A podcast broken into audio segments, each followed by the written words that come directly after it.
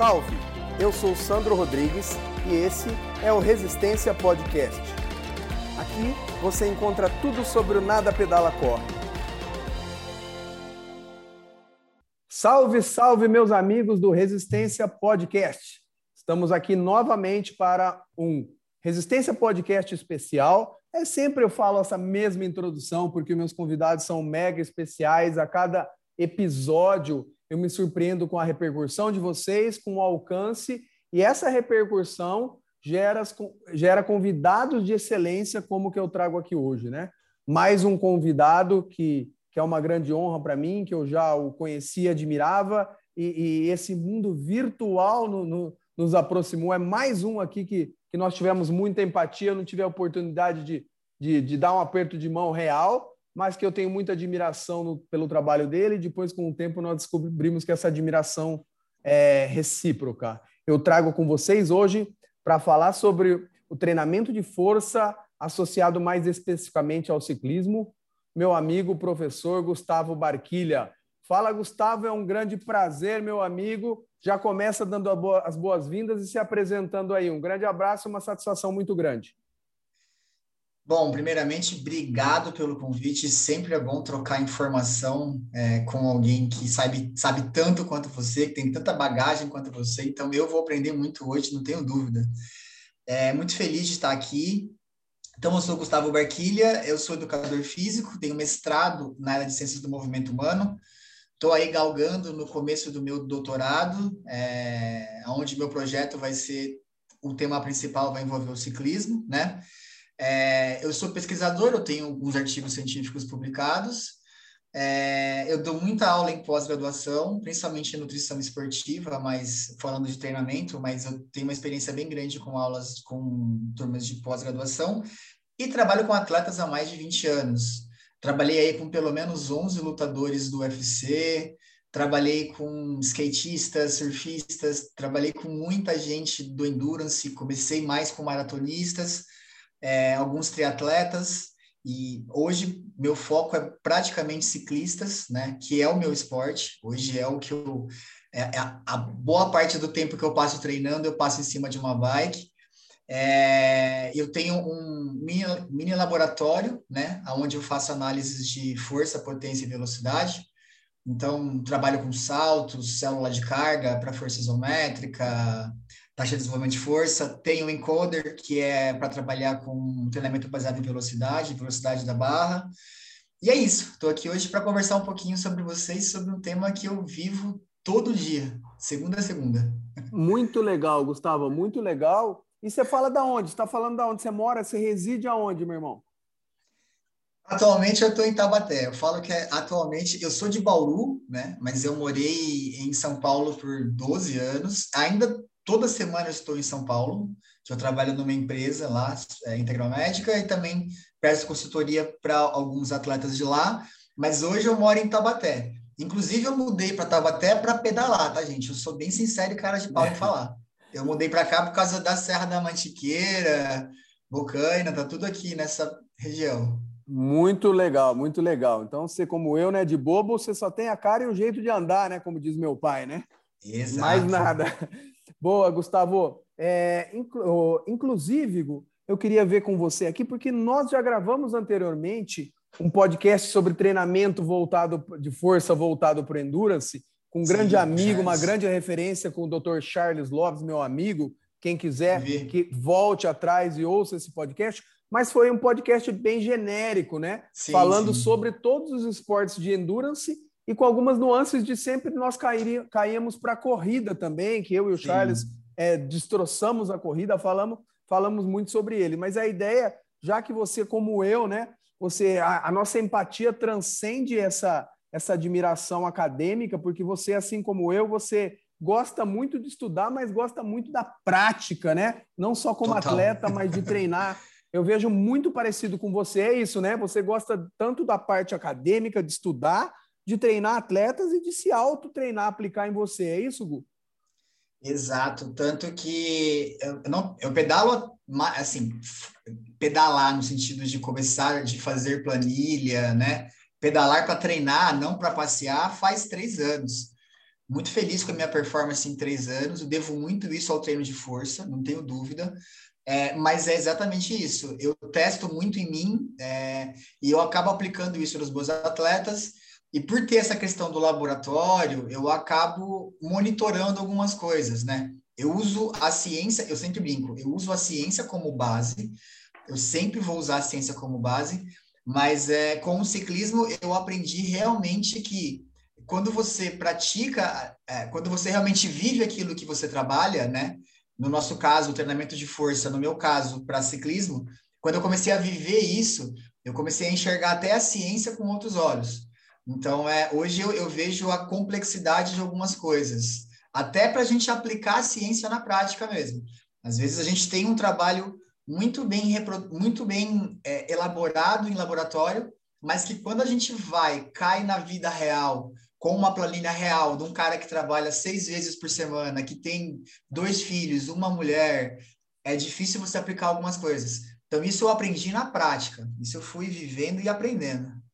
Não, perfeito. E assim, eu costumo dizer também, né, cara, que a, a, a prática sempre precede né, a teoria, Exato. porque assim, a prática, as hipóteses normalmente, quando a pessoa vai defender um, um doutorado, por exemplo, que ela tem que ter uma tese, muitas vezes as hipóteses nossas surgem da prática, né? Então, assim, a, o, a vontade e o interesse em estudar e as próprias hipóteses dos problemas de pesquisa, cara, surgem da, da prática. Então, é muito importante, senão nós estaríamos sempre na mesma coisa, não teria nada novo se só pudesse é, executar o que já tivesse sido ratificado, né? Com, com, com, Perfeito. com responsabilidade, com qualidade, mas a, a prática, ao meu ver, precede a, a, a teoria, a ciência, né?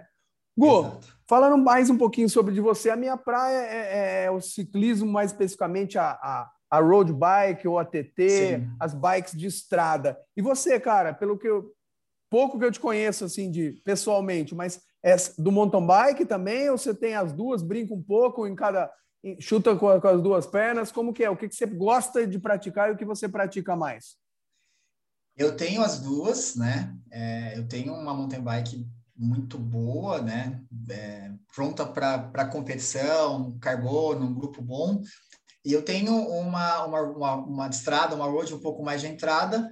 Eu, no começo, eu confesso que eu fui obrigado a andar de estrada, porque você manter uma mountain bike é, em trilha, é, até para o bolso, é pesado. Então, realmente, é, o custo disso é muito alto. Eu comecei com uma, uma full, que é a é, suspensão, tra, suspensão traseira também, e eu gastava uma fortuna com rolamento, com revisão a cada seis meses. Hoje eu estou com uma hardtail, então estou só com uma suspensão dianteira, mas estou bem feliz com ela. Mas é, o início de tudo foi eu comecei a andar em bike de estrada para realmente poupar a minha a minha de mountain bike. E acabou que é, são coisas diferentes, né? Por exemplo, é, a, eu aprendi muito com cadência em cima de uma, de uma bike de estrada, não em cima Perfeito. da mountain bike. A, a Roge, ela ensina, ela ajuda muita gente a ter uma cadência que a mountain bike, por mais que você fale que você tem uma cadência, mas a hora que você entra numa pirambeira, a hora que você, pô, eu vou subir para Campos do Jordão por terra, meu, na cadência some. Você Boa. vai ali, muitas vezes pega uma subida cheia de pedra solta, a cadência vai, vai embora. Então, é, esse é um ponto já que, de, de cara, a, a, a estrada ela, eu já vejo vantagem. Tem a questão também que é, os treinos, você acaba rodando mais em cima de uma bike estrada, né? E aí depende muito do lugar que você mora. Então, por exemplo, eu para eu, chegar no morro bom aqui, morando em Tabaté, eu, eu rodo às vezes 40 minutos para chegar no morro para subir. E se eu pegar a estrada e por ela na, na pista, eu vou embora. Eu ando muito tempo, volto. Então, tem algumas facilidades. Eu estou gostando mais da, da road, tá? Eu estou gostando mais da bike de estrada, mas ainda 100% mountain bike. Boa, me surpreendeu essa, hein? O pessoal costuma, pessoal costuma dizer, né, que assim, tudo ajuda, né? Não, lógico que tem a especificidade da, da característica específica, mas, por exemplo, a, a, a road ajuda muito, como você diz, na cadência, no passo para mountain bike. Sim. Só que a mountain bike também pode ajudar muito no treinamento de força específico para o ciclista de estrada, né? Tem essa também essa nuance, né, cara? É, mas eu acho que o, o mountain bike ele, ele tá mais aberto para andar de estrada, talvez, do que o cara da road andar de mountain bike. não sei, pode ser uma visão, uma visão meio regional minha, mas eu vejo que eu tenho vários amigos que andam só de estrada e geralmente do cara da mountain bike, se ele tem uma grana, ele até é, tem muita questão financeira também, né, para você manter a sua bike. Então eu, eu, vejo muito isso no dia a dia.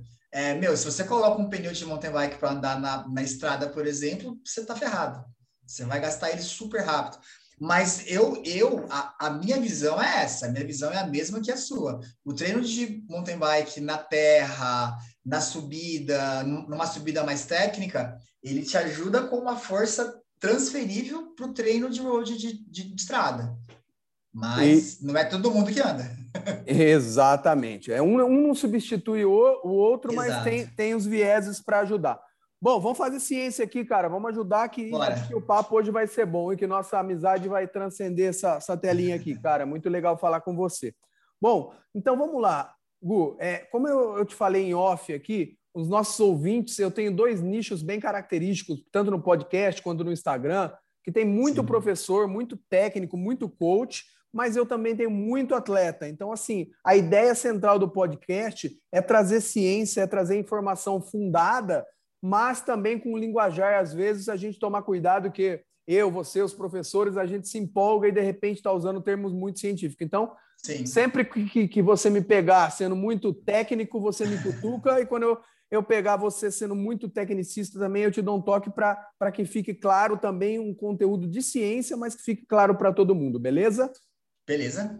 Então, o pontapé inicial eu quero dar perguntando para você, até porque eu, minha especialidade é a corrida, é, eu falo, uma grande, tanto a corrida quanto o ciclismo, a gente pode é, entrar no rol do treinamento de endurance em muitas dessas modalidades, sim, né? Mas sim. a principal diferença entre a corrida e o ciclismo, a meu ver, é o stiffness. É, é o ciclo alongamento e encurtamento, que nós temos ele muito característico a cada passada da corrida, o momento de contato Exato. com o solo, né?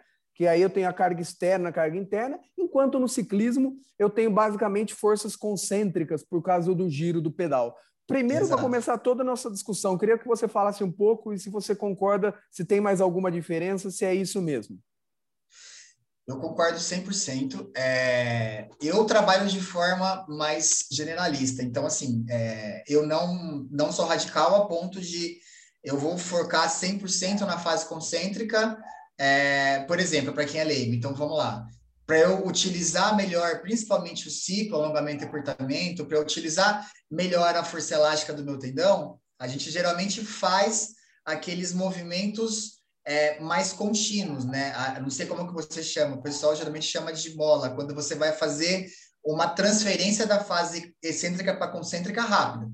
Então, essa é uma forma muito boa de você tra trabalhar a força do nosso tendão, a força elástica do nosso tendão, a produção de energia. É, e aí, a, a, força concêntrica é quando você faz o movimento sem essa transição tão rápida, ou até mesmo sem, é, sem você fazer essa transição da excêntrica para concêntrica. Então, você desce, vamos pegar o agachamento que é mais fácil, né? Você desce mais pausado no agachamento. É, eu trabalho com várias, com várias variações do agachamento, agachamento pausado, saída baixa, justamente para muitas vezes tirar realmente essa ação do tendão, para focar muito mais na força concêntrica. Mas eu sempre deixo o meu atleta completo. Então ele trabalha eu, é, eu tanto que quando eu faço os testes de potência, de pliometria, por exemplo, eu faço os três saltos básicos. Eu faço squat jump, né? Que é o saltinho lá parado, faço com contramovimento e eu faço salto em profundidade. É, apesar de muita gente, né? A gente discute muito salto em, em profundidade. Para quem não sabe, a gente salta de um caixote do banco e aí você tem é, o tempo de contato com o solo como o padrão aí. É, você tem um salto em, em profundidade, onde você tem um tempo de contato com o solo bem baixo. O mais rápido possível você vai saltar então você despenca de um caixote e salta para cima o mais rápido possível.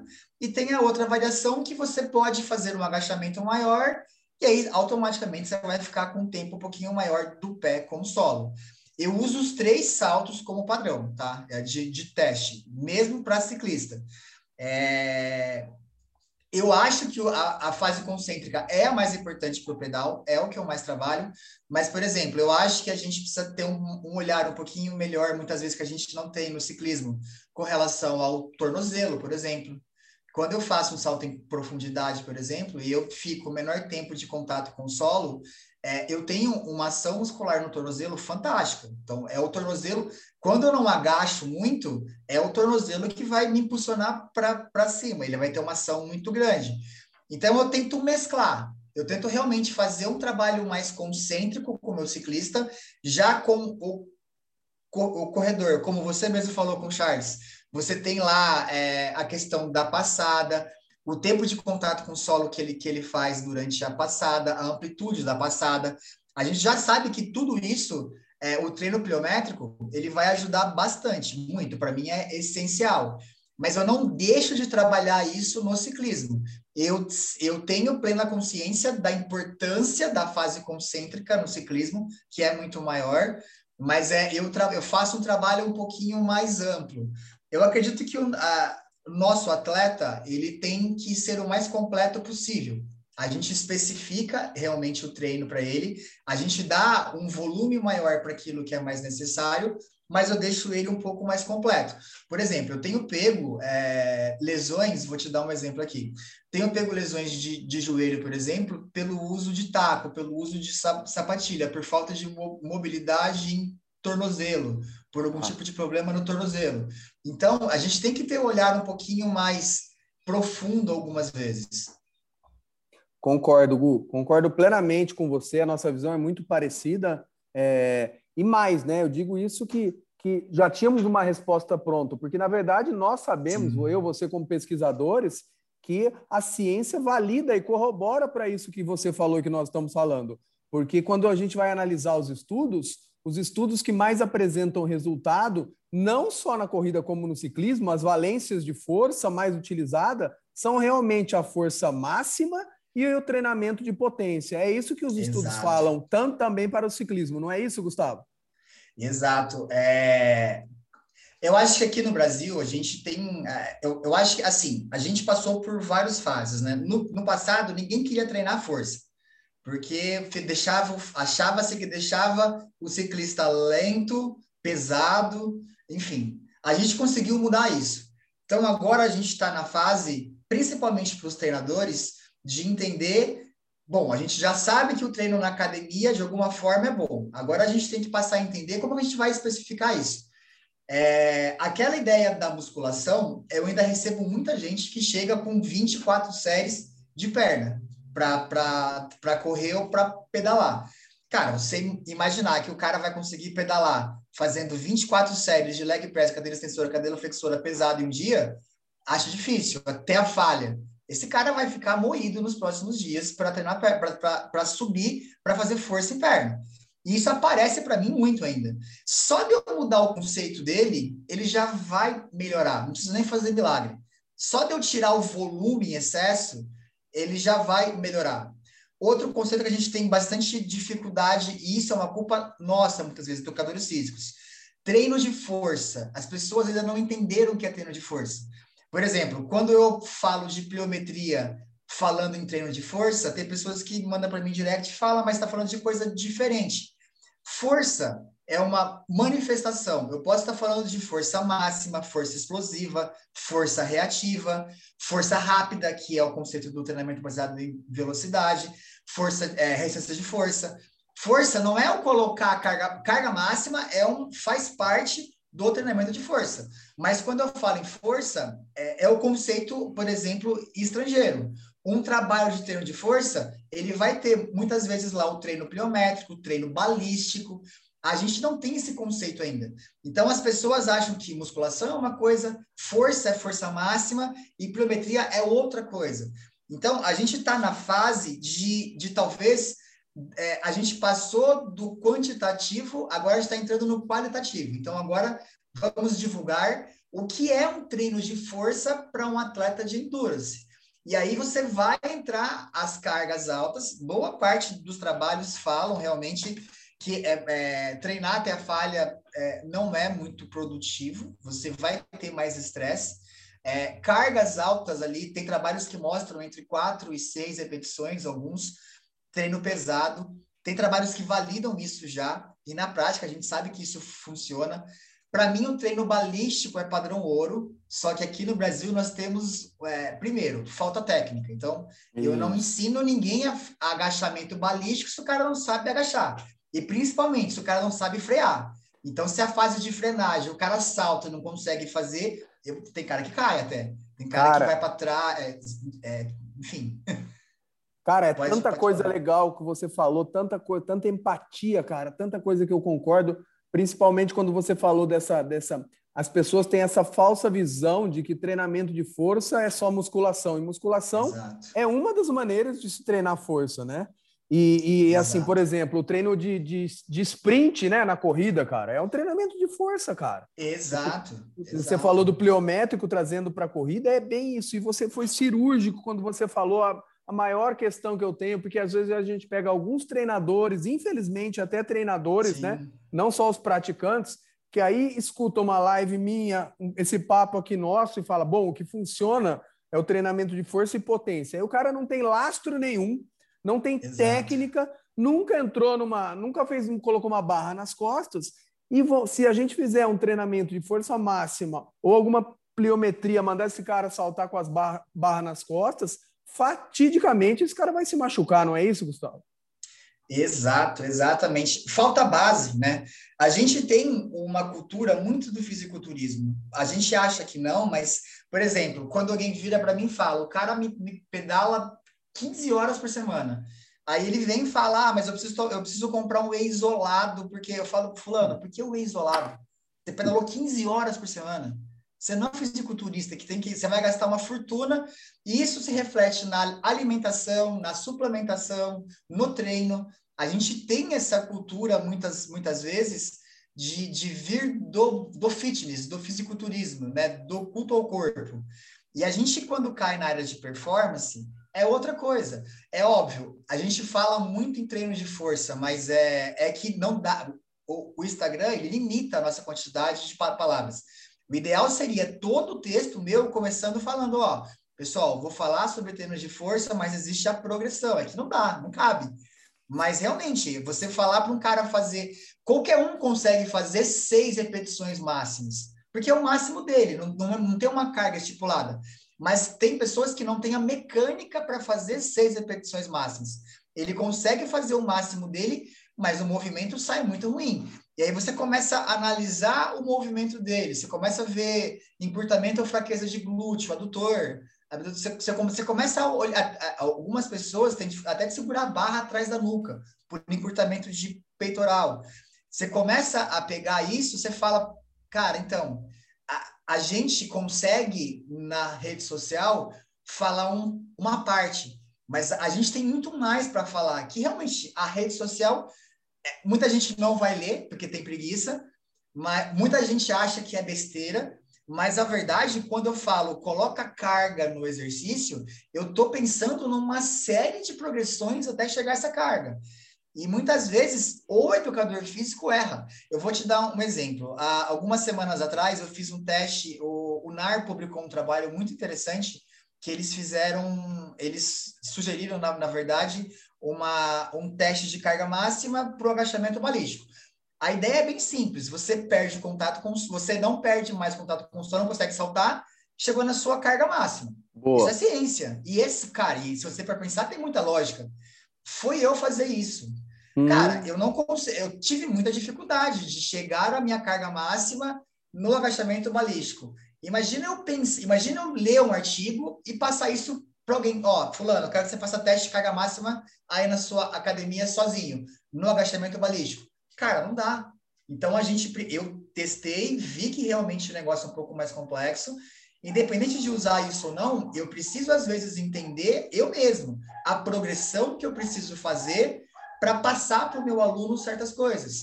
E às vezes o educador físico ele corta totalmente a via, né? Ele já vai lá no final da, ele já, já, já quer começar a prova já chegando no, no final. Infelizmente, é aí que vem a fama do treinamento de força deixar lento, machucar, pesado, porque a gente não olha o processo como um todo. Perfeito, Gustavo, perfeito. Deu vontade de tomar uma cerveja com você e bater altos papos, que a hora está passando muito rápido. Vamos direto para o que interessa, então. Vamos, vamos. Tudo, tudo interessa, mas aqui então já vou te fazer uma pergunta. Nós sabemos que o, o ciclista, até em comparação ao corredor, tem um, volume de treino muito mais elevado, né? Ele fica muito mais horas, e, e eu gosto dessa variável tempo para medir volume, né? Ele Sim, fica total. muito mais tempo treinando do tanto em frequência quanto em, em, horas de treino, quanto na frequência semanal também, por exemplo, do que um corredor ou outra modalidade. Então, assim, Exato. de uma maneira geral, como encaixaria essa rotina do treinamento de força para um, um ciclista que às vezes pedala cinco, seis, sete vezes na semana, cara? Dá uma, uma luz aí para a gente de, de uma maneira geral, obviamente, que não existe regra, mas como que, que você vê essa, essa, essa, essa bipolaridade aí? É, isso foi o que eu aprendi na prática. Isso foi o que mudou realmente. É, foi eu começar a pedalar uma coisa mais planilhada. E eu trabalho com, se eu não me engano, seis ou sete treinadores diferentes com a parte de força. Os caras fazem a parte da planilha de ciclismo e eu faço a parte de força. Então eu vejo ali escolas, né? Eu, eu vejo é, é, é caminhos sendo seguidos totalmente diferentes um do outro. E eu tenho que ficar adequando isso. É, a, a, gente tem alguns amigos em comum que eles criticam muito, eles falam que o termo periodização não existe, né? A, a, gente conhece alguns amigos que batem muito nessa tecla, nessa tecla de que a periodização é algo obsoleto, que não existe mais.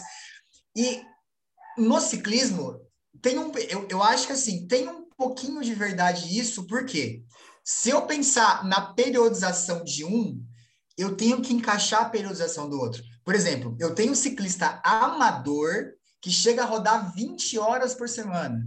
Cara, 20 horas pedalando é, é muita coisa se você for pensar bem. E o cara é amador, não é nem profissional.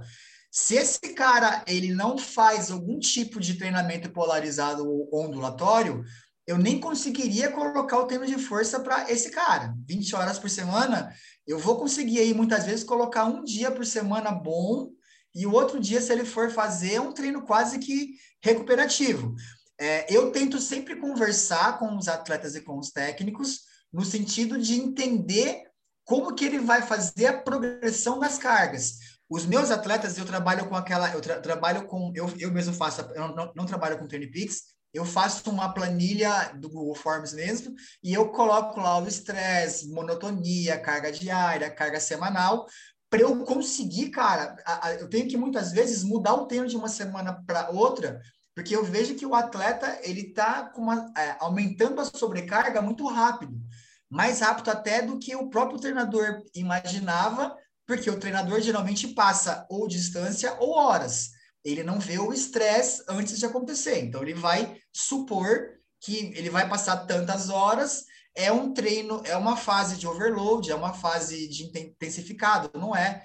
Mas é, em cima disso, eu tento trabalhar de forma mais individual possível. É difícil? Cara, é óbvio, eu não consigo ter 400 atletas numa assessoria, por exemplo, por isso. Eu realmente não consigo. Mas eu vou para esse lado. Eu geralmente tento pegar o máximo de informação que eu tenho da planilha do atleta e ali sempre que eu vejo, pô, essa semana eu consigo colocar uma carga mais pesada, por exemplo, porque esse cara vai rodar menos. É, eu vi a sua, sua live com a sua, seu podcast com o Charles, por exemplo, tem muitos conceitos que eu também concordo. Por exemplo, você potencia, potencializar o treino, você fazer a PPA antes de um treino de, de subida, por exemplo, de tiro. Às Sim. vezes eu consigo fazer isso para tentar é, diminuir o volume semanal do cara. Porque se o cara pedala e treina força, são, do, são dois treinos separados, é um volume maior ainda na planilha do cara. Então, eu sempre vou montar o meu treino de força de acordo com o volume de treino do meu atleta. Tem atleta que ele treina, por exemplo, terça, uma hora, quinta, uma hora e meia e sábado, três horas. Esse cara é tranquilo, eu já tenho o que ele faz, ele vai fazer os intervalos, eu já, já, já sei como que ele vai agir, é fixo, mas tem cara que sai de do 11 horas de uma semana para 16 horas para outra semana. E aí, aí realmente é complicado. Se eu fizer uma fase de sobrecarga no, na força, cara, eu destruo esse atleta. Sem dúvida, cara. É, e tudo que você falou também, cara, tem muito a ver com a responsividade de cada um, né? A gente Total. sabe que, que atletas respondem de maneira diferente ao mesmo treinamento, né? E, e o contrário também. E que atletas respondem de maneiras iguais a diferentes treinamentos. Então, Exato. assim, isso tem muito a ver com responsividade. Então, talvez para mim, às vezes eu acho uma essa discussão de, de periodização para mim é muito mais etiológica do que do que realmente real, né? Porque assim, ninguém está falando tá discutindo o conceito, a responsividade, né? Agora assim, planejar alguma coisa é diferente de jogar. Então tem os dois polos nesse mundo Exato. polarizado, né? Então assim, às vezes eu acho que essa discussão de periodização é muito mais etiológica do que conceitual, né? Então eu, eu vejo assim. Mas o Gu, então ficou claro, também concordo com você, cara. E aí já eu sei que a sua praia é uma coisa que tem chamado muito a minha atenção e eu vejo que você é expert nisso, que você gosta, estuda também, né? É, é, é já que você falou que você precisa analisar o que esse treino representou para o cara para quantificar Sim. a carga quase que na hora. Então vamos falar um pouquinho sobre o método VBT, né? Que é o treinamento de força baseado em velocidade, que, a meu ver, é, além de um método de treino que a ciência tem destacado sua importância em re resultados, principalmente em comparação à, à, à, repetição máxima, mas ela é uma baita ferramenta de controle de fadiga para aplicação de nova carga. É isso, Total. Gu. Fala um pouquinho é sobre a galera que não está entendendo nada, que eu, achou que eu xinguei a mãe falando VBT. Você que é o expert, primeiro explica o que é, se tem a ver o que eu falei, ou se eu falei muita merda aí, velho. Tá. É, eu vou só, antes de falar um conceito, eu, vou, eu até eu, eu, procurei, eu acho que você não falou sobre isso ainda nos seus podcasts, pelo menos não no título. É, para o pessoal tá até um pouquinho ligado. Tem uma questão que a gente chama de. O pessoal conhece muito overtraining. É, a gente tem uma outra, outra palavrinha que chama overreaching, overreaching funcional e não funcional. Tem uma discussão muito grande na ciência hoje com, com relação ao overreaching até o funcional, que seria o overreaching bom, e Sim. principalmente né, sobre o não funcional. Então, muita gente hoje questiona essa questão do overreaching funcional. O que é overreaching funcional, pessoal? É basicamente o que a gente faz no ciclismo e eu vejo muito na maratona, não sei no triatlo, que é você subir a, a carga de treino por um período, a gente chama de overload ou sobrecarga, e aí você reduz isso, que a gente chama de polimento ou taper, para a competição. Por exemplo, eu vejo eu vejo maratonista bater 110, 120 quilômetros em uma semana de corrida, tá? Não sei triatlon, tá? Mas eu não acompanho muito. Não, é isso aí, é quase uma super compensação, né, Gu? Exato. Aí o cara entra no, num polimento que ele vai reduzir isso para competir. Tô falando isso, por que, que eu tô falando isso para falar sobre o, v, o VBT? É, imagina, vamos de novo usar o agachamento, que é mais, mais todo mundo conhece. Imagina que você tem a fase excêntrica, hora que você desce, e a concêntrica, hora que você sobe. Você aplica uma velocidade nesse exercício com uma sobrecarga, com peso. Então, é, através de alguns aparelhos, os mais famosos são o encoder, né, que é um que você liga na barra, você é uma cordinha geralmente que você anexa na barra, e a gente tem um acelerômetro como o push, que é um mais mais comercial, que você coloca na barra e você consegue ali ver a velocidade que o indivíduo faz aquele movimento, a potência, a potência pelo peso dele, que eu acho que é o conceito mais importante de todos, é o que ele produz de potência pelo peso dele, não é o total, porque a gente não levanta, a gente não é fisiculturista nem powerlifting. A potência é relativa, né? Exato, a potência relativa ao peso dele. Então, é, quando eu falo em velocidade, treinamento baseado em velocidade, eu estou medindo a velocidade com que eu executo aquele movimento a gente escuta muito, de novo, é aquela herança do fisiculturismo. Não, tem que fazer o um movimento lento, cadenciado. Na preparação física, não. A gente geralmente prioriza o movimento mais rápido. De novo, existe uma progressão. Eu, por exemplo, eu não vou fazer um movimento rápido com alguém que não tem controle motor naquele movimento, porque eu me perco. Imagina mandando alguém subir rápido com uma barra e o cara joga a barra longe. Então, parece idiota, mas acontece. Eu preciso ensinar todo o movimento rápido para uma pessoa. Só que, basicamente, na preparação física, a gente mede a velocidade do movimento E com base nessa velocidade do movimento, eu posso, por exemplo, predizer carga máxima sem fazer o teste de carga máxima, ou seja, eu consigo saber se o fulano quanto que é o peso máximo que ele levanta no, no agachamento sem colocar o peso máximo, através de uma, de uma é, de algumas fórmulas. Eu consigo ver a fadiga, que hoje para mim é o mais importante. Eu consigo ver a fadiga em tempo real durante o movimento. Então, assim, a gente já sabe que entre 15% e 30%, dependendo do tipo de, mo de mo é, movimento, se a pessoa perder entre 15% e 30% da velocidade de movimento, eu já posso parar aquele exercício, aquela série, porque ele já vai ter os ganhos de performance que ele teria, por exemplo, indo até a falha, só que eu não vou ter o estresse que ele teria indo até a falha, tá? Treinar até a falha não é conceito de atleta, geralmente, de atleta de preparação física. É conceito de fisiculturismo, é diferente. Então, eu consigo parar o movimento é, no momento ideal, digamos assim. Eu consigo, por exemplo, ver o quanto que ele gera de potência ou de velocidade para cargas submáximas. A gente tem aquele conceito de que, ó, vamos avaliar a pessoa hoje e daqui seis semanas a gente vai ver a força dela de novo. Então, eu vou lá na carga máxima no agachamento, faço uma repetição máxima, depois de seis semanas eu refaço o teste. Aí vamos supor que ele não aumentou a carga. Mas quem me disse que isso não me gerou adaptação positiva? Ele pode, por exemplo, fazer esse mesma com essa mesma carga mais rapidamente. Ele pode subir mais rápido. Eu ganhei performance com certeza, ganhei potência com certeza. Então, é, o conceito do treinamento baseado em velocidade é muito mais na gente poupar o atleta dele ter um estresse desnecessário do que qualquer outra coisa. É o conceito de avaliar o atleta qualitativamente. O quanto ele move essa barra rápido. Eu, por exemplo, tenho quatro projetos de pesquisa parados aqui por causa da pandemia, é óbvio que eu vou começar a tocar agora, os quatro, os, os quatro projetos envolvem velocidade da barra, treinamento de força e ciclismo.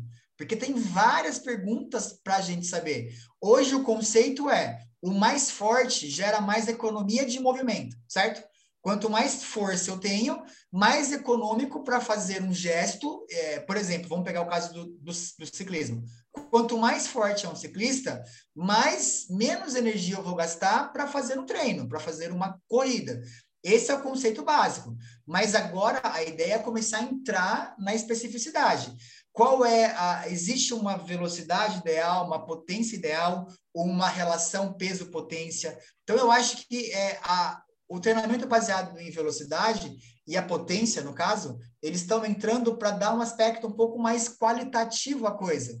Treinar pesado é importante com cargas altas? É, mas treinar de forma rápida, você imprimir uma velocidade rápida naquela barra, pode ser tão importante quanto o peso que eu coloco nela.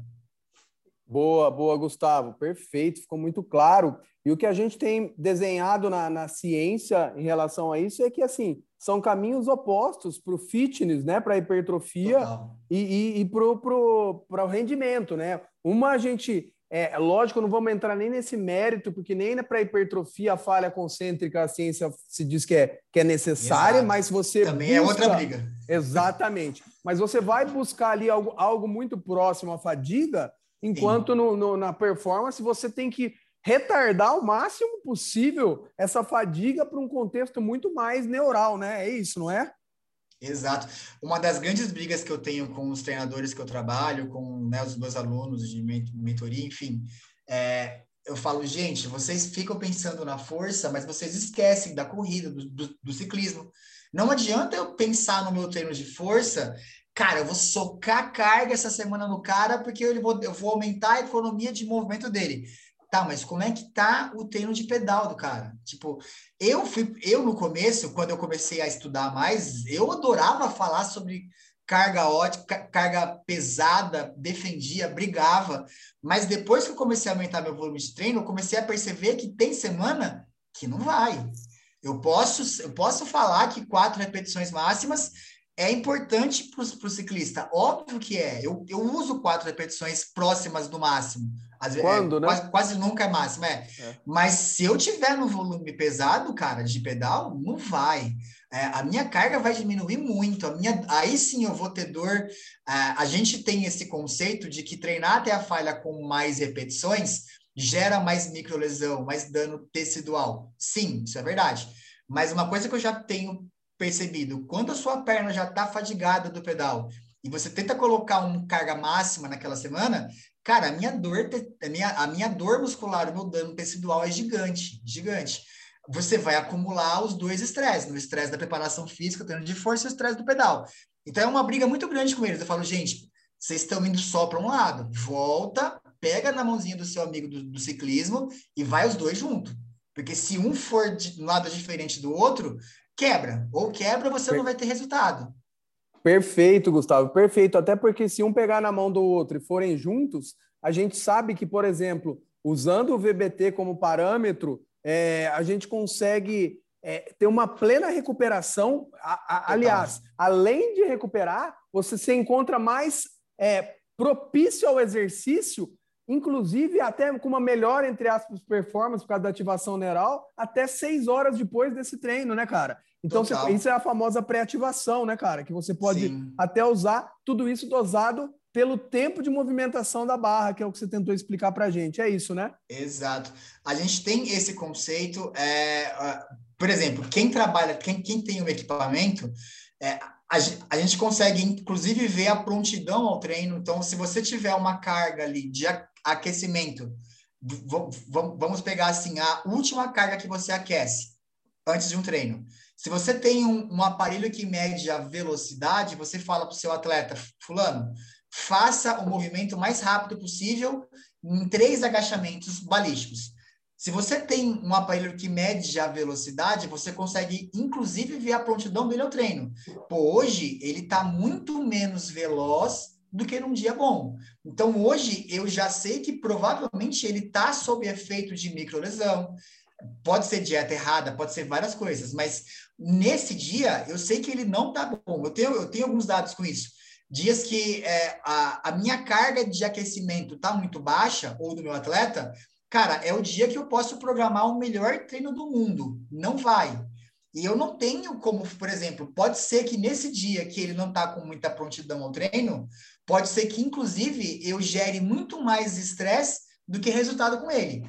Nunca li nada sobre isso ainda, mas é uma teoria, por exemplo. Então, esse aparelho, ele me dá, ou é, é, esse modelo de monitoramento da velocidade, ele me dá, cara, muita. Eu consigo treinar o cara sem gerar fadiga, para eu conseguir fazer um novo treino bom com ele, como você mesmo falou, depois de seis horas. Enfim, eu tenho muita. É, eu acho que isso é um tema para um podcast seu só sobre isso. Nem fala, Gustavão. Eu, que legal, cara. Assim, é, foi muito legal para conversar com você, cara. A gente aqui estourou o tempo, mas com muito prazer, que eu sei que todo mundo vai querer escutar até o final, porque é muita informação de qualidade. O papo foi muito gostoso. Eu queria que nós fôssemos agora para as considerações finais, se você quiser algum levantamento, alguma dica especial para o ciclista que quer começar força, se ele é iniciante ou se ele já, já tem um lastro que ele faz. E emendando, você dá uma dica de ouro curtinha aí para gente, já emenda, faz o seu jabá. Deixa o seu contato, as suas redes sociais, e foi um prazer enorme conversar com você. Valeu? Valeu, bom, prazer foi meu. Eu admiro bastante você e, putz, sempre que você quiser, vou estar à disposição. Você é um grande parceiro mesmo sem aquele aperto de mão pessoal nosso ainda, mas é, a, a, admiração é mútua. Gente, se você vai começar com um treino de força, primeira coisa, se você é ciclista, é, não caia nessa ideia de que o que você faz na musculação serve para preparação física, tá? Se você é aquele cara que treina volume na, na musculação, por exemplo, não vai funcionar. Se você é aquele cara que treina com um personal, que ele acha que você vai é, ganhar massa muscular, que é um treino de hipertrofia, não vai funcionar. Você vai atrapalhar o seu treino de pedal. Sempre, sempre façam o seu treinador e o seu preparador físico conversarem. Sempre. Você tem que ter um elo entre os dois porque senão vai dar problema de um lado ou do outro, tá? Não tenham medo de treinar força, porque, ó, preparação física para atleta, a gente faz aí duas, três vezes por semana em média. Tem muita gente que nem que queira ganhar massa muscular ou peso vai conseguir com isso, tá? Você vai fazer uma planilha de endurance, de corrida de ciclismo, você já tem um gasto calórico alto. Se você fizer um treino certo, da maneira correta, você não vai ganhar peso, você não vai ganhar, você não vai ficar pesado. Existem alterações nas fibras musculares? Existem, mas isso não, isso não necessariamente vai refletir no peso corporal. O mais importante é o quanto você produz de força e potência pelo seu peso. Não é o seu peso que vai ditar, é qual é a sua performance com relação ao seu peso. Que são mitos que eu vejo que me incomodam um pouco. As pessoas, elas querem, ah, tem o peso ideal. Não existe peso ideal. Existe uma relação de produção de força e potência pelo seu peso. Bom, acho que já confundi bastante vocês, já dei muita informação para um dia só. Sensacional, Hugo. Faz seu jabá aí, agora a galera vai querer te procurar. Manda suas redes sociais, seu contato, que, que foi fantástico. Obrigadão, velho. Fala aí. Eu que agradeço. Bom, é Gustavo Barquilha pelo meu, meu próprio Instagram, Gustavo Barquilha. Ali você vai ter o meu WhatsApp, o meu site, você vai ter todos os meus contatos. Pode chamar por, por direct, que eu sou super acessível. Quem quiser conversar um pouquinho mais sobre o assunto, quiser saber de alguma coisa mais aprofundada, pode me chamar, tá? Eu acho que pelo Instagram é a maneira mais fácil de me encontrar, porque lá no meu link vai ter WhatsApp, e-mail, site, vai ter tudo, tá? Muito feliz por ter participado hoje, viu? Obrigado, Gustavão. Foi um grande prazer. Vamos ver, acabando tudo isso aí, a gente vai fazer o próximo papo nosso em cima da bike, vamos dar um rolê junto. Obrigado de coração, um beijo no seu coração, meu irmão. Abração, até a próxima, pessoal.